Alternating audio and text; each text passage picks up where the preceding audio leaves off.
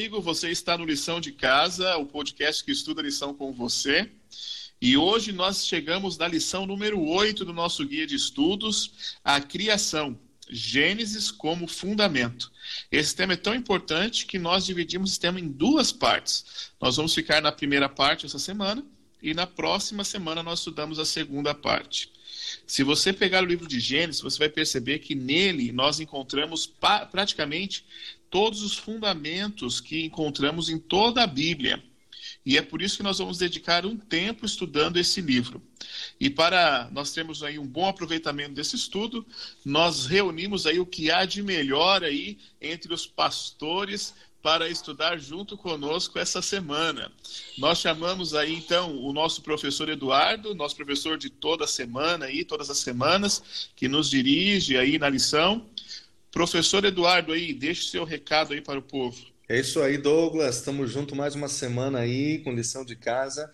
E eu quero deixar uma frase que é de Ellen White. Ela diz o seguinte: O Criador e suas obras encontram-se além da compreensão humana. Muito bom. É, também para completar o time aí, nós temos o pastor Cássio Medeiros, pastor de Pelotas, assumiu esse ano aquele distrito ali. Pastor, qual é o seu recado aí para o nosso grupo de ouvintes? Olá, amigos. É uma alegria participar do podcast Lição de Casa nesta semana. E eu gostaria de deixar uma frase do autor C.S. Lewis. Eu acredito no cristianismo como acredito que o sol nasce todos os dias, não apenas porque o vejo, mas porque através dele eu vejo tudo ao meu redor. Muito bem, pastor Cássio citou aí um dos meus autores prediletos aí, autor também de Crônicas de Nárnia, Parabéns, pastor. E para completar aí o time e formar aí o nosso quarteto, nós temos o pastor Júnior Novaes, pastor lá de Santana do Livramento, perto da fronteira. Pastor, qual é o seu recado aí para o nosso grupo? Olá, queridos amigos, obrigado por você estar aí acompanhando esse nosso podcast. É uma felicidade estar com vocês. E a frase que eu deixo ali no comentário da lição da Escola Sabatina, de autoria do pastor e doutor Isaac Malheiros, ah, que é a seguinte: a tarefa de interpretar a Bíblia não é só dever dos eruditos, mas de toda a igreja. Muito bem, John Stott disse: Nosso corpo não só foi criado por Deus e um dia será por ele ressuscitado, mas também foi comprado pelo, seus, pelo sangue de Cristo e é habitado pelo seu Espírito. Assim, pertence a Deus três vezes: pela criação, pela redenção e pela habitação. Amigos, é, a lição é tão importante e tão assim envolvente que eu já quero passar para o professor Eduardo e nós vamos dedicar bastante tempo estudando esse tema hoje. Professor, é contigo.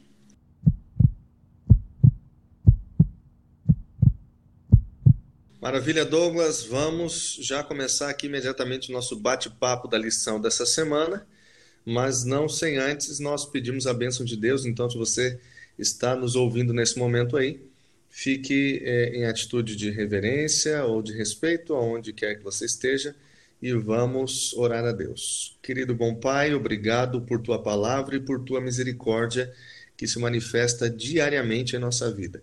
Agora vamos estudar um pouco a Bíblia e nós pedimos que o Espírito Santo nos ilumine, nos dê entendimento para compreender as letras da Sagrada Escritura e principalmente compreender a tua vontade para a nossa vida, é o que pedimos em nome de Jesus. Amém, Senhor. Muito bem, amigos, Douglas, Júnior e Cássio, que alegria estamos juntos aí para esse podcast dessa semana, que trouxe uma lição muito especial, lição de número 8, com um tema muito especial como o Douglas muito bem disse, é a parte número um né, do estudo ali do livro de Gênesis. O, título é a criação, Gênesis como fundamento. Eu só quero ler aqui João capítulo 1, verso 1 a 4, que é o verso que está no início da, da lição. Do princípio era o verbo, e o verbo estava com Deus, e o verbo era Deus, ele estava no princípio com Deus. Todas as coisas foram feitas por intermédio dele, e sem ele nada do que foi feito se fez a vida estava nele e a vida era a luz dos homens. É tremenda a, a ligação que existe entre o livro do Gênesis e a Bíblia como um todo, né? Nós podemos realmente visualizar o livro de Gênesis como um fundamento para principais doutrinas bíblicas. É, certamente nos encontramos ali no livro de Gênesis, né? É, eu já quero levar a conversa para os nossos amigos, é, o Júnior, que é o nosso guardião da fronteira, o Cássio também, que está ali em Pelotas. É, amigos, o livro de Gênesis, logo no capítulo de número 1, no verso 1, ele já traz assim um, um ensinamento muito profundo, muito profundo. Né? Muitos livros foram escritos já sobre o livro de Gênesis, muitos filmes já foram produzidos, não necessariamente sobre esse tema, mas é, assim tentando responder aquelas que são as perguntas mais importantes é, é da filosofia, né?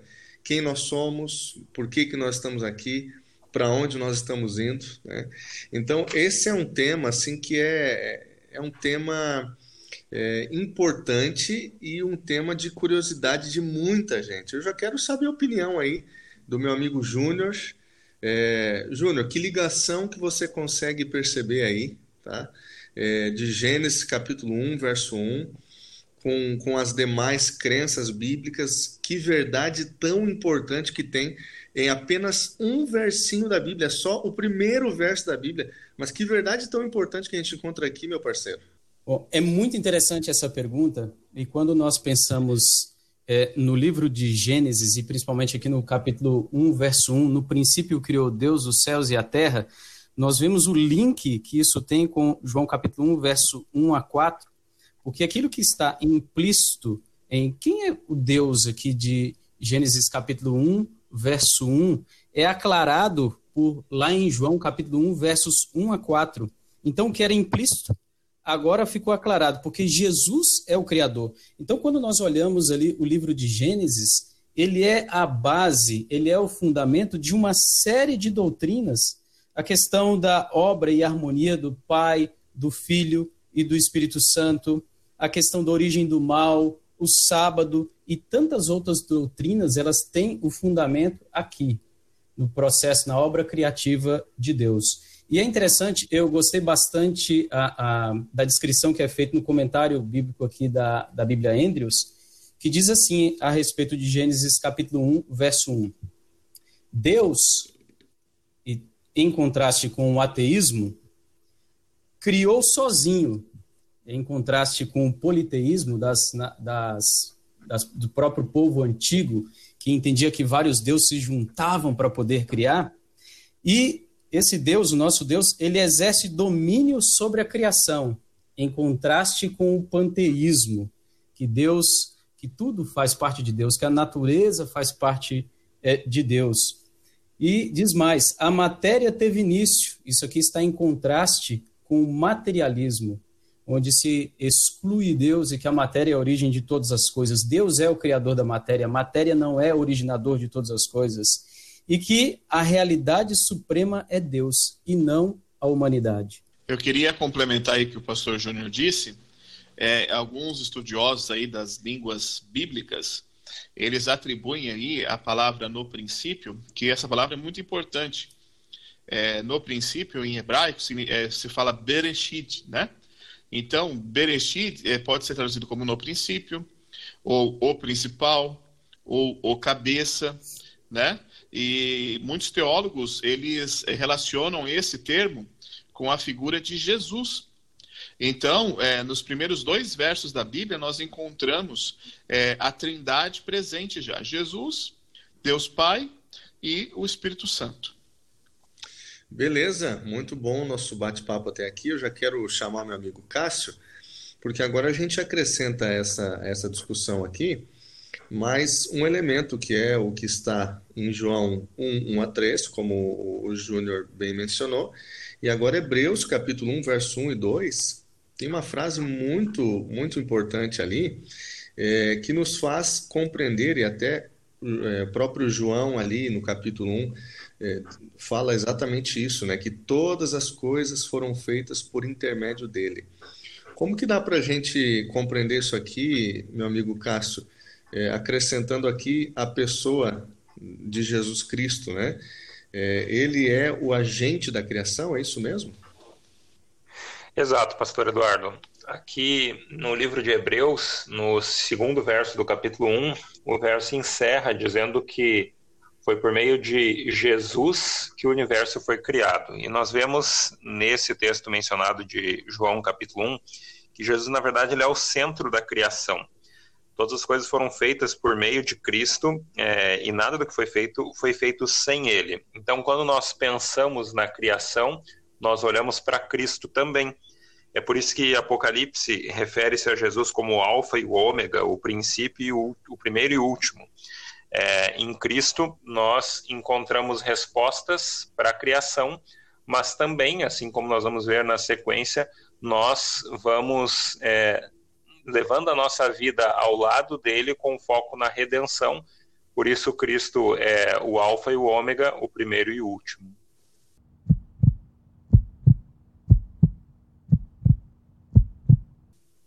Legal, legal. Avançando aqui no nosso estudo, é, eu acho que vocês, assim como eu, já viram em, em vários relatos por aí, estudiosos comentando o assunto, em especial estudiosos que não acreditam na criação, falando, é, datando né, a, a Terra com milhões, milhões de, de anos. Né? E, e, há uma dificuldade muito grande, justamente nesse meio científico, de haver uma, uma compreensão que se harmonize com a Bíblia de uma semana da criação, uma semana literal da criação. Né? Há alguns que tentam, de certa forma, harmonizar a Bíblia com, com aquilo que se estuda na ciência, dizendo que, na realidade, é, essa semana da criação seria uma metáfora, uma parábola, e que cada dia da criação poderia simbolizar aí uma era de tempos, enfim. É, eu queria perguntar aí para os meus amigos, para a gente continuar debatendo, conversando sobre o assunto. Júnior, é, fala para a gente aí o que, que a Bíblia é, nos traz de luz a respeito desse assunto em especial. Em Gênesis capítulo 1, verso 3, está assim: Disse Deus: haja luz, e houve luz. E viu Deus que a luz era boa, e fez separação entre luz e trevas. Chamou Deus a luz dia e as trevas noite. Houve tarde e manhã o primeiro dia. Então, quando nós olhamos aqui para a Bíblia Sagrada, uh, especificamente aqui no livro de Gênesis, nada indica que algo diferente de um dia literal está sendo pretendido. Veja que a, a, a descrição se fala de tarde e manhã, e fala de dia primeiro, depois dia segundo. E sempre que uh, aqui a palavra ion ela está acompanhada por um numeral, e isso ali já subentende, já se entende que se refere a um dia literal de 24 horas, diferente do que muitos dizem que seriam tempos ou milhares de anos. Legal, legal, Júnior. Agora, Cássio, dá para a gente entender que posteriormente, ali no livro do Êxodo, capítulo 20, também há uma determinada evidência de que esses sete dias seriam sete dias literais? Com certeza, Eduardo, porque quando nós olhamos para os Dez Mandamentos, escritos pelo próprio dedo de Deus, nós vemos uma ênfase no quarto mandamento ao sétimo dia. E Deus nos mandando descansar, porque Ele abençoou, Ele descansou e santificou esse dia. O sábado só faz sentido quando nós pensamos nele em uma semana literal, de sete dias. Aliás, esse é um ciclo de tempo diferente de todos os outros, porque é um ciclo que mostra a nossa relação semanal com Deus, lembrando da criação que ele efetuou e deixou como marca o sábado para nos relacionarmos com ele. É, então, Cássio, eu queria só uh, deixar aqui uma. Eu sei que as dicas de leitura é sempre no final, mas sempre é do convidado que faz, mas eu queria deixar uma dica de leitura aqui de um livro que eu li, se eu não me engano, em 2006, faz tempo, tá? É, é chamado O Sábado, ou o repouso do sétimo dia. É esse título mesmo, é inteiro assim, o sábado ou o repouso do, o repouso do sétimo dia, de Guilherme Stein Jr. É um livro, é, é um estudo científico sobre o sábado. E eu quero, estou indicando ele aqui, porque ele faz um estudo sobre os dias da semana. E aí você pode entender como que surgiram os nomes dos dias da semana. E também ele faz um estudo histórico da semana. Então, além de explicar que são literais, né, como o pastor Júnior disse, ele também explica que essa fórmula semanal que nós temos, ela vem desde a criação. E em todas as culturas conhecidas, nunca se perdeu essa fórmula semanal. E hoje, infelizmente, nós vemos a sociedade tentar destruir essa fórmula semanal que foi instituída por Deus antes da entrada do pecado no mundo. Né? Nós já vemos a família ser destruída, a gente vai estudar isso um pouquinho mais para frente, e agora eles tentam destruir a semana da criação. Né? Muito bom, Douglas, muito bom. E, e já indo para essa direção que você nos apontou aqui, a gente faz uma ligação com, com o último comentário do, do Cássio, que foi justamente fazendo referência aos mandamentos de Êxodo capítulo 20, e, e a gente percebe claramente que o mandamento nos dá uma, uma orientação, ele é um, mandamento, ele é um imperativo, né? nos dá uma orientação clara para que o dia de sábado seja um dia santificado, né? para que a nossa vida seja santificada neste dia. É, agora, o que a gente percebe no contexto mundial, e a gente pode até é, refletir um pouquinho algumas coisas, como o próprio calendário semanal, né, que nós estamos acostumados a começar.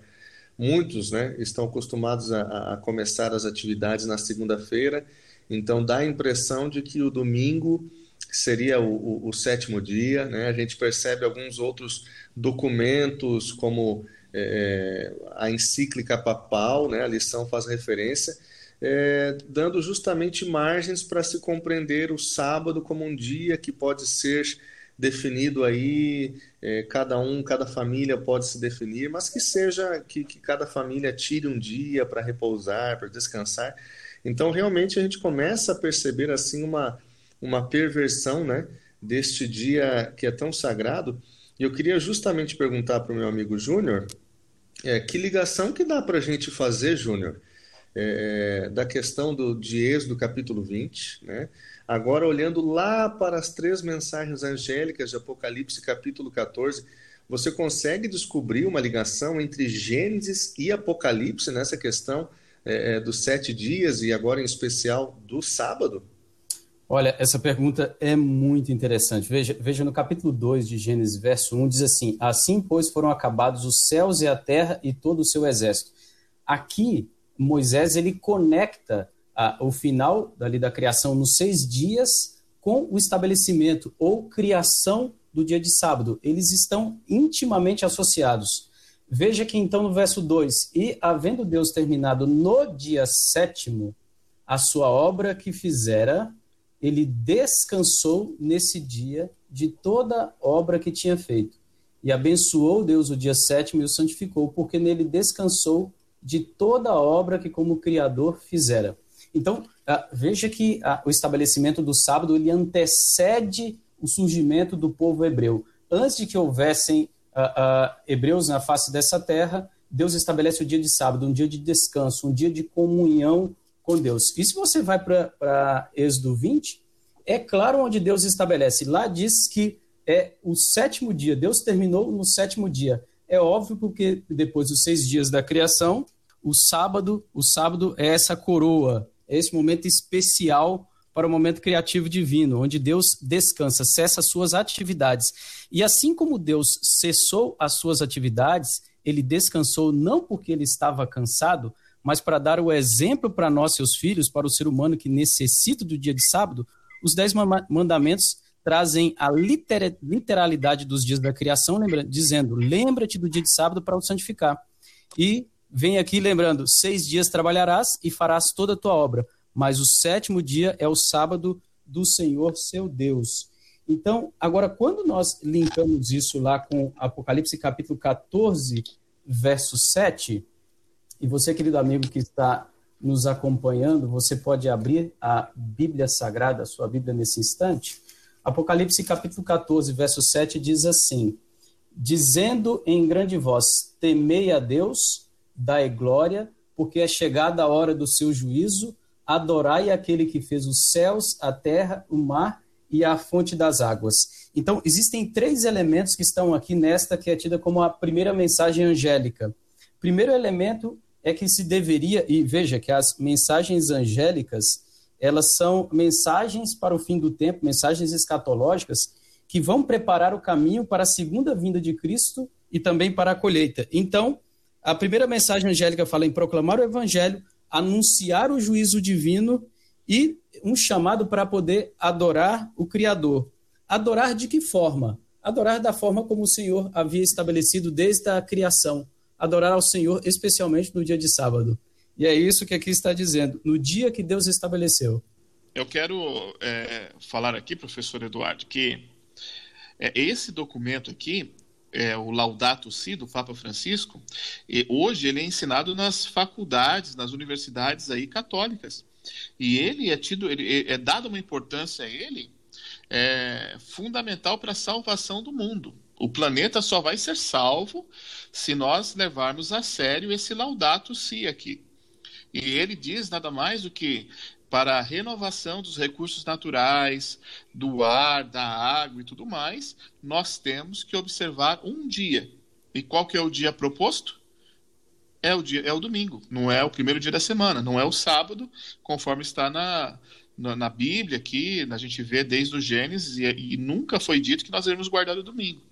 Então, é, a gente tem que tomar cuidado aí com o que a gente está assimilando aí, porque essa ideia de observância de um dia para a salvação do mundo está sendo divulgado, só que esse dia está sendo trocado. É interessante que culturalmente nós podemos ver isso também, né? A nossa sociedade ela acaba tendo é, uma ênfase muito maior no descanso, em um dia de família, em nós passarmos tempo com a nossa família no domingo. E sábado é um dia tradicionalmente de compras, um dia de, de passeio e até mesmo de trabalho normal, né? Antes de eu conhecer a, a Bíblia, a palavra de Deus, e entender a importância do sábado e a relação dele com os Dez Mandamentos, o sábado era o dia que eu fazia as atividades é, relacionadas a, a, compras, a lazer, a esporte. E depois que eu tive essa compreensão, eu vi que isso era a, a cultura que eu vivia, o meio que eu vivia era completamente contrário àquilo que é a recomendação bíblica. Quando nós entendemos o que o Júnior falou anteriormente, nós percebemos que isso tem a ver também com a nossa adoração. E aí é que vem a importância das três mensagens angélicas de Apocalipse, né?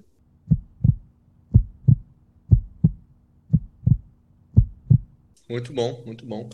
Gênesis, ele indica três coisas, né, que Jesus fez depois de ter criado o sábado que está ali em Gênesis capítulo 2, né? Ele descansou, ele abençoou e santificou o dia de sábado. Então, não há nenhuma outra referência desses, dessas três ações para qualquer outro dia na Bíblia. Então, é fundamental para a nossa compreensão, é justamente a compreensão que o próprio Cristo tem a respeito desse dia, o dia de sábado.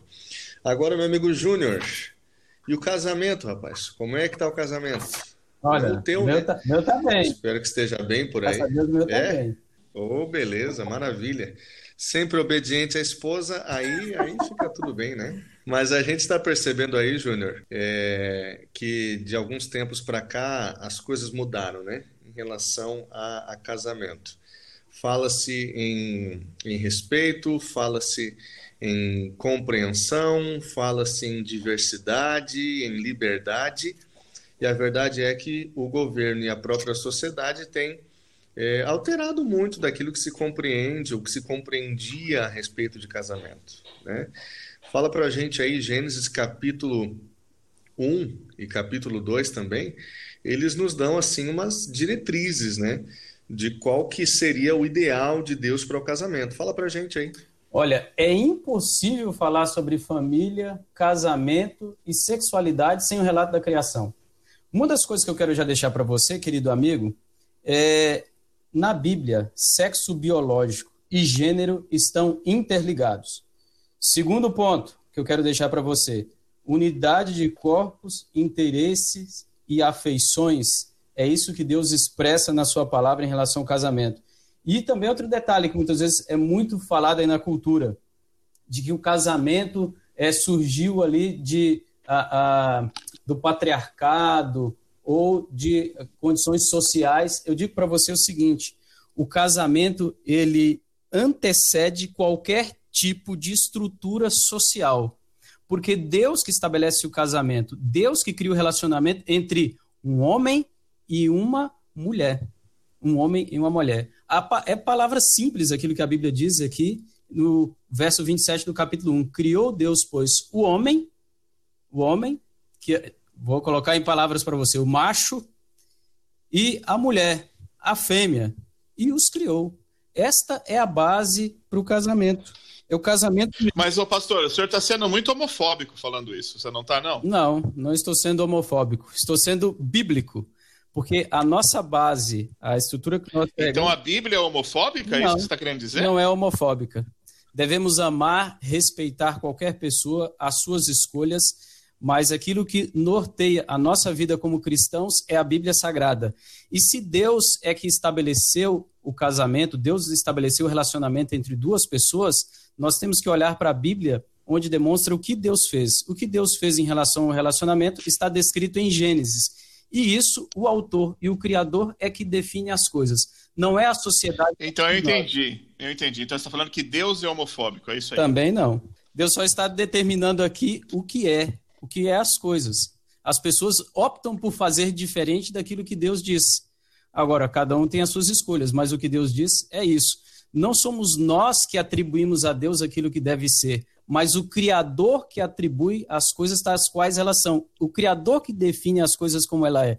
Então, o Criador definiu o homem e a mulher, e seguindo aquilo que, que é uh, o sexo biológico, que está relacionado ali ao gênero, estabeleceu que é um, um casamento entre um homem e uma mulher, e estabeleceu que o casamento é algo monogâmico e heterossexual. E para complementar o que o Júnior disse, é interessante que em Gênesis, no capítulo 2, logo depois do relato da criação, Deus diz que Adão e Eva, eles formariam um casal e para referência para nós, já que nós teríamos os nossos pais, nós deveríamos deixar pai e mãe para formar um casal.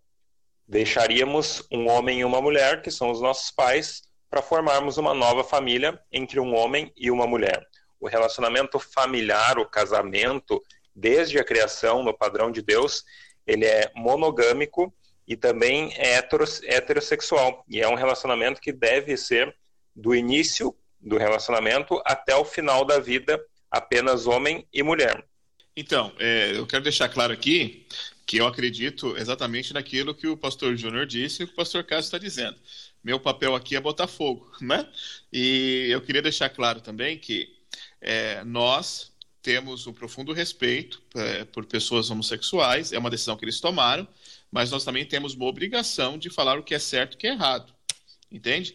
É, quando eu falei assim sobre é, ser homofóbico, homofóbico, quando você tem raiva de alguém, se torna violento contra essa pessoa. Nós simplesmente respeitamos a decisão que ela tomou, sabemos que ela é errada de acordo com os princípios que nós temos e tentamos, para aqueles que querem, mostrar o caminho da verdade.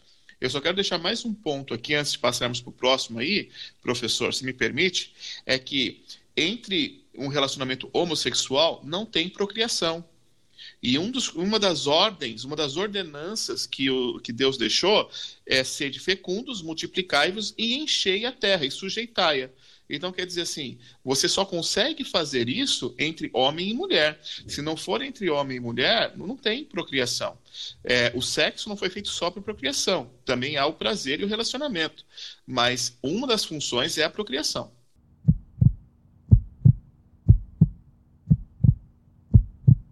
Você falou uma palavra que é fundamental para esse tipo de discussão, né, Douglas? Que é a palavra respeito, né? É, tanto para aqueles que optam né, por, esse, por esse estilo de vida, por esse relacionamento, quanto por aqueles que creem, acreditam de maneira diferente, que é o caso é, da grande maioria dos, dos cristãos, né, que, que buscam uma vida baseada na palavra de Deus. Né? Então, respeito e, e, uma vida de, de amor né, certamente devem nortear mesmo que as crenças sejam diferentes, né? E a lição deixa muito claro, até no livro de Êxodo, ali no capítulo 20 e no verso 12, mais uma vez, né, é, através dos Dez Mandamentos, a gente percebe que esse, esse relacionamento, né, um relacionamento conforme a vontade de Deus, ele só pode ser consumado através de uma relação heterossexual. É claro que esse tema poderia ser tema de uma discussão muito mais demorada, mas o nosso tempo aqui é curto e a gente já vai para os últimos minutinhos aí do nosso bate-papo, falando um pouquinho sobre a ligação que existe entre a criação, que nós acabamos de ver aqui no livro de Gênesis, aí agora a queda e também a cruz. Né? Que ligação que a gente consegue perceber nesses pontos aqui, é sobre isso que a gente vai falar um pouquinho. É, a gente percebe Gênesis capítulo 1 e o verso número 31, é justamente Deus declarando que tudo que ele havia criado era muito bom. E era perfeito, né?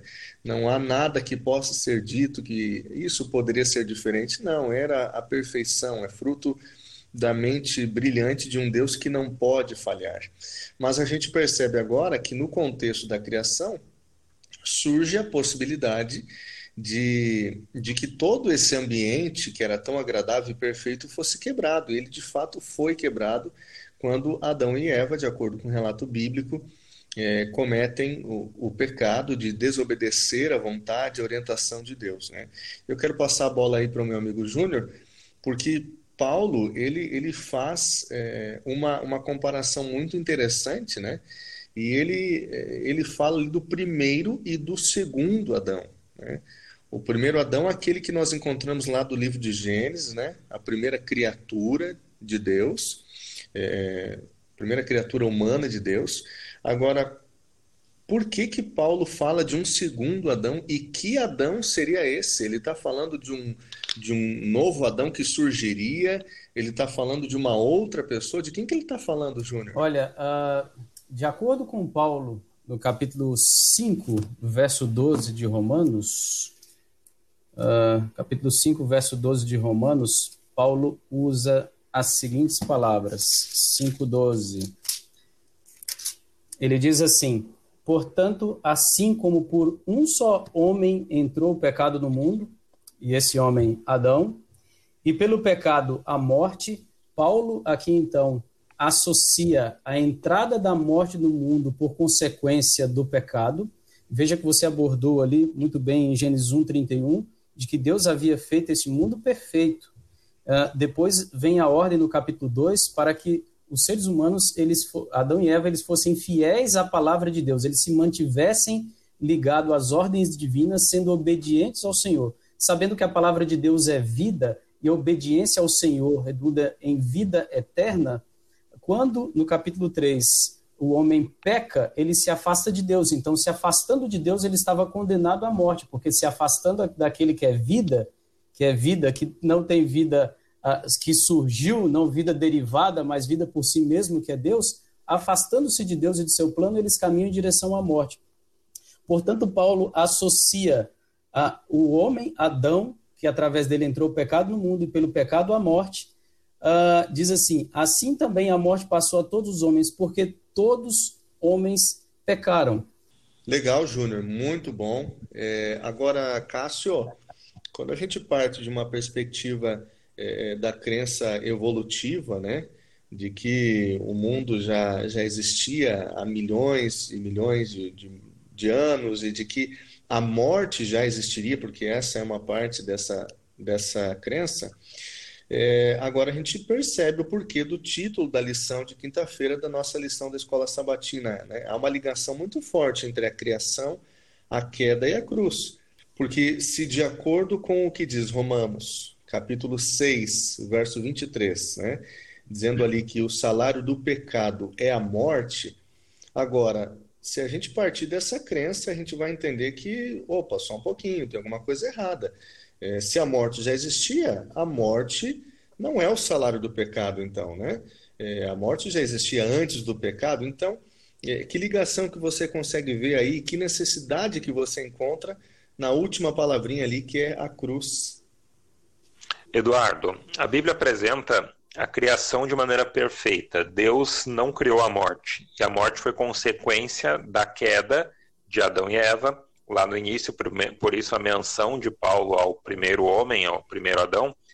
E a cruz, na morte de Cristo e a sua ressurreição, como sendo a vitória é, contra a morte, a redenção.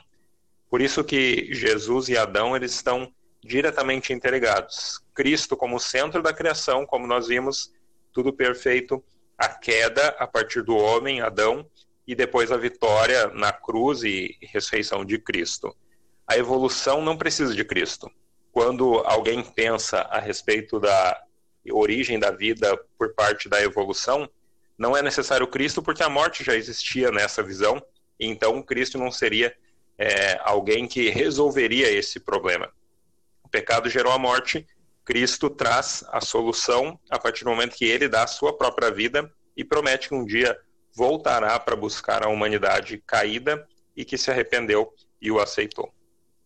Beleza, amigos. Que bênção de lição. Olha, obrigado, Júnior, Cássio, por terem participado com a gente aqui. Eu quero dar a oportunidade de vocês agora darem aí um, um, último conselho, uma última dica da lição. E sempre nós temos aqui em cada podcast um momento de pastorear os nossos amigos que acompanham o podcast. E vocês vão nos ajudar aí falando também sobre comunhão, relacionamento. E, então, Júnior, fala para a gente aí o que, que fica da lição dessa semana. Olha, queridos amigos, é, meu conselho é a cada dia busque compreender a palavra sagrada. A cada momento se esmere no estudo da palavra, aproveite todas as ferramentas que você tem disponível para ter comunhão com o Senhor através do estudo da palavra. E também outro conselho que eu dou para você é aproveite o dia de sábado para que esse momento Deus possa transformar a sua vida, o seu coração, para que você possa descansar nele, depor diante dele todas as suas ansiedades, todas as suas lutas, sofrimentos, angústias e permita que no dia de sábado o Criador possa recriar a imagem dele em você. E a cada sábado, já apontando para aquele sábado eterno que você viverá com o Senhor. Que Deus te abençoe. Depois de criar todas as coisas, de preparar todo o planeta Terra, Deus colocou homem e mulher como a obra-prima da criação. Deus preparou tudo para que a família tivesse um local agradável e meio à perfeição e na sua companhia também para viverem. Os seres humanos, eles precisam viver em comunhão com Deus, mas uns com os outros também. Deus nos criou para que nós nos relacionássemos uns com os outros. E é justamente por isso que eu gostaria de convidar os nossos amigos que estão ouvindo a lição desta semana para que você cuide da sua família. Cuide dos seus filhos, passe tempo com a sua esposa, com seu marido, passe tempo de qualidade, aproveite esse período da quarentena que nós temos mais tempo do que tínhamos antes para ensinar aos seus filhos a respeito da criação, a respeito dos planos de Deus, para que assim entendendo a nossa origem, nós possamos viver o propósito que Deus tem para a gente também. Que Deus nos ajude a colocar a nossa família em primeiro lugar e nos relacionando com Ele, amarmos ela da mesma forma que Cristo nos ama. Muito bem, é, é plano de Deus e é a missão dele salvar o homem, a raça humana, deste mundo mal, tenebroso, né? E o Senhor nos dá o privilégio, a oportunidade de participar dessa salvação, transmitindo a mensagem da Bíblia para outras pessoas. Então, eu quero desafiar você, a quem sabe aí nessa semana, enviar um texto bíblico para um amigo, uma mensagem para alguém que talvez você conhece e sente que está longe dos caminhos de Deus, para que nós possamos ser agentes também de transformação e de salvação na vida das pessoas. É isso aí, meu amigo Douglas. Foi uma benção, né?